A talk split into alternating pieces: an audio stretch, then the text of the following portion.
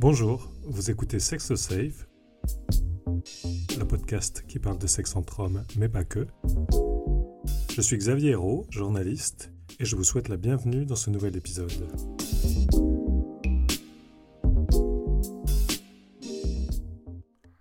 Depuis son arrivée en 2016, la PrEP est devenue un outil à part entière de la prévention du VIH. Plusieurs études l'ont montré, lorsque la PrEP est prise correctement, les risques d'être contaminé au VIH sont quasi nuls. Pour vous expliquer tout l'intérêt de la PrEP, nous avons rencontré Léonie Lessieux, médecin au centre de dépistage Checkpoint Paris. Bonjour Léonie Lessieux, avant d'entrer dans le vif du sujet, pouvez-vous nous dire ce qu'est la PrEP? La PrEP, c'est un moyen de prévention du VIH. Elle correspond à la prise d'un médicament et d'un suivi euh, médical trimestriel qui vise à vérifier la bonne tolérance du médicament et le dépistage des autres infections sexuellement transmissibles que sont la gonorrhée, chlamydia, les hépatites ou la syphilis. Actuellement, qui utilise la PrEP? Actuellement, elle est majoritairement utilisée par les hommes qui ont des rapports sexuels avec d'autres hommes et qui sont séronégatifs au VIH. Mais en réalité, elle devrait être utilisée par toutes les personnes qui sont exposées au VIH, qui ont plusieurs partenaires sexuels et qui n'utilisent pas systématiquement le préservatif. Elle est adressée aussi aux personnes migrantes d'origine d'Afrique subsaharienne, les travailleurs du sexe et aussi les personnes utilisatrices de drogues injectables. Alors la PrEP, comment ça marche? La PrEP fonctionne grâce à l'utilisation de médicaments antirétroviraux, c'est-à-dire des médicaments qui empêchent la contamination des cellules des personnes qui sont exposées au VIH. Ça n'est donc pas le traitement du VIH, mais un médicament utilisé à titre préventif.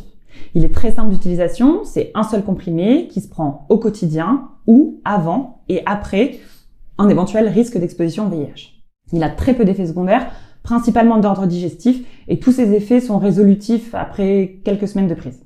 Il est également nécessaire de surveiller la fonction rénale, mais ce qui rentre dans le suivi médical trimestriel. C'est très efficace parce que si on prend le médicament euh, correctement, si on respecte les schémas de prise qui sont expliqués euh, de multiples fois, en fait, le risque de contamination est infime pour dire qu'il n'y en a pas. En fait. Existe-t-il des contre-indications à la PrEP?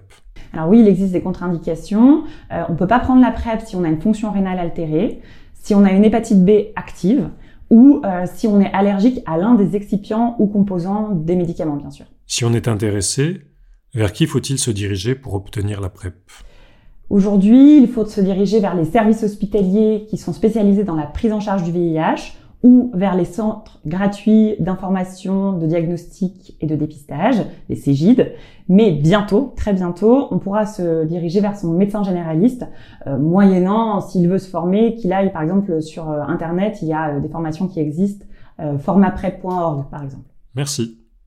Comme on vient de le voir, la PrEP, ce n'est pas seulement un traitement, c'est aussi un accompagnement. Nous avons rencontré Julien Bis, l'un des accompagnateurs du centre de santé sexuelle Checkpoint Paris, pour nous expliquer en quoi consiste son rôle auprès des prépeurs. Bonjour Julien, vous êtes accompagnateur PrEP.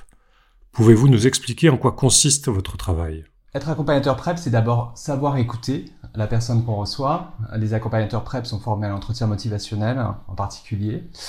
L'idée, c'est de créer un espace de liberté de parole où on peut aborder sans crainte son orientation sexuelle, ses pratiques, ses éventuelles consommations de produits psychoactifs, choses qui sont pas forcément évidentes à aborder avec un médecin généraliste, par exemple. D'être facilitateur, d'être moins dans une relation de verticalité et de, de pouvoir conseiller et orienter si nécessaire le patient. Alors, je dirais que la première responsabilité d'un accompagnateur PrEP, c'est de s'assurer de la bonne compréhension des schémas de prise et de la bonne observance du patient. Être accompagnateur, c'est aussi avoir un rôle de facilitateur et de faire comprendre qu'un parcours PrEP, c'est non seulement une porte d'entrée vers un parcours de santé sexuelle, mais également vers un parcours de santé globale. Peuvent être évoquer des questions de bien-être ou d'éventuelles addictions et permettre une orientation vers des médecins spécialistes qui peuvent être psychologues, sexologues, addictologues, voire proctologues. C'est pouvoir donner des petits conseils, utiliser des applications, voire simplement une alarme. Et puis il y a des risques plus préoccupants que d'autres. Donc c'est savoir le cas échéant, soit rassurer, soit dire qu'il y a eu un souci et pouvoir proposer un TPE si c'est nécessaire. Un dernier mot pour toutes les personnes qui hésiteraient encore à prendre la PrEP? Alors je dirais à ces personnes sceptiques ou réticentes que qu'on utilise pour la PrEP des molécules que l'on connaît bien depuis une quinzaine voire une vingtaine d'années, car elles étaient d'abord dispensées à des personnes séropositives, que le parcours PrEP répond un protocole médical bien précis et rigoureux, où il y a des check-ups des IST systématiquement, mais aussi un bilan hépatique et un bilan rénal. La dernière chose, c'est que je dirais qu'il n'est pas obligatoire de la prendre au quotidien, contrairement à une idée reçue, mais à la demande, si c'est nécessaire, pour que la personne qui prend la PrEP soit acteur de sa propre prévention et l'utilise à bon escient, sans pour autant complètement supprimer le préservatif. Nous attendons depuis une trentaine d'années un vaccin. En attendant ce vaccin, il y a un outil génial qui a constitué une véritable révolution dans la prévention, c'est la PrEP. Et la PrEP, aujourd'hui, les études le montrent, est l'outil le plus safe pour se protéger du VIH. Merci beaucoup. La PrEP, ce sont peut-être ceux qui l'utilisent qui en parlent le mieux. Gaëtan, 37 ans, a décidé de prendre la PrEP pour se protéger du VIH. Il nous raconte son expérience et l'impact de ce traitement sur sa vie au quotidien. Bonjour Gaëtan, depuis combien de temps prenez-vous la PrEP et pourquoi avoir choisi ce moyen de prévention contre le VIH alors, je prends la PrEP depuis deux ans maintenant. Je l'ai choisi parce que c'est plus simple, en fait.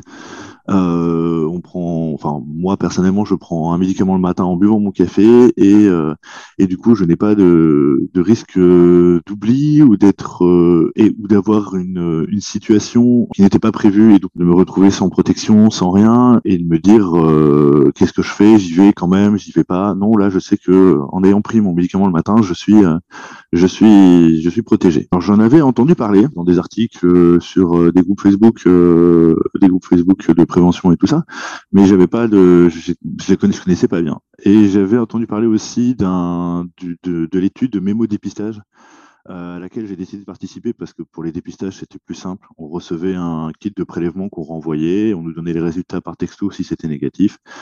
Et un jour ils m'ont téléphoné en me disant on a un positif euh, sur le VIH, mais c'est probablement un faux positif, mais venez quand même. Et donc j'y suis allé, quitte à voir un médecin, j'ai posé les questions que je voulais poser sur la PrEP, euh, et j'ai pris un rendez-vous pour commencer le protocole PrEP. Avez-vous arrêté d'utiliser les préservatifs depuis que vous prenez la PrEP? Depuis que je prends la PrEP, j'ai arrêté les préservatifs parce, que le protocole PrEP euh, comprend en plus donc euh, de, se cacher, ça comprend le, tout le tout le dépistage euh, tous les trois mois qui est obligatoire pour avoir ses ordonnances et pour puis pour voir un médecin du coup. Et du coup, tous les trois mois dépistage, les autres IST, pour la grande majorité, sont à l'heure actuelle plutôt bénignes. Le protocole PrEP s'est vu très rapidement. Moi, j'ai une façon de faire qui fait que les dès que je suis dépisté ou dès qu'un de mes partenaires a été dépisté, euh, j'insiste sur le fait de prévenir tout de suite. Donc euh, voilà, plus vite c'est fait, plus vite euh, mieux c'est. Du coup, du coup j'ai arrêté le préservatif. Bon, je sais que je peux toujours avoir euh, quelque chose, chlamydia, syphilis, gonocoque. Bon, après l'hépatite, je suis vacciné, donc je sais que je peux toujours, il peut toujours y avoir quelque chose, mais c'est un risque à prendre, mais c'est quand même beaucoup moins grave que le VIH et le VIH, je suis protégé par la PrEP c'est un confort, c'est un grand confort. Comme ça, ça évite ben, justement de, de, fouiller ses poches en se disant mince, est-ce que j'en ai? Et ben, ben voilà, là au moins on sait qu'on est protégé euh, sans, sans avoir euh, sans avoir à penser à prendre euh, préservatif. Après, ça peut être aussi un complément. C'est pas, je sais qu'il y en a qui l'utilisent en complément du préservatif. On n'est jamais trop prudent. La PrEP nécessite un suivi trimestriel. Pouvez-vous nous raconter comment se passe le rendez-vous? Alors, le, à chaque rendez-vous, on a les ordonnances. Euh, on a l'ordonnance de la PrEP pour les trois mois à venir, et puis on a euh, une ordonnance pour euh, pour tout ce qui est tout ce qui est dépistage. Donc, on va une semaine avant le prochain rendez-vous, on va en laboratoire où on fait un prélèvement sanguin, un prélèvement buccal, un prélèvement anal et un prélèvement d'urine, et on nous fait le dépistage de tout ce qui est chlamydia, syphilis, gonocoque, VIH, bien sûr.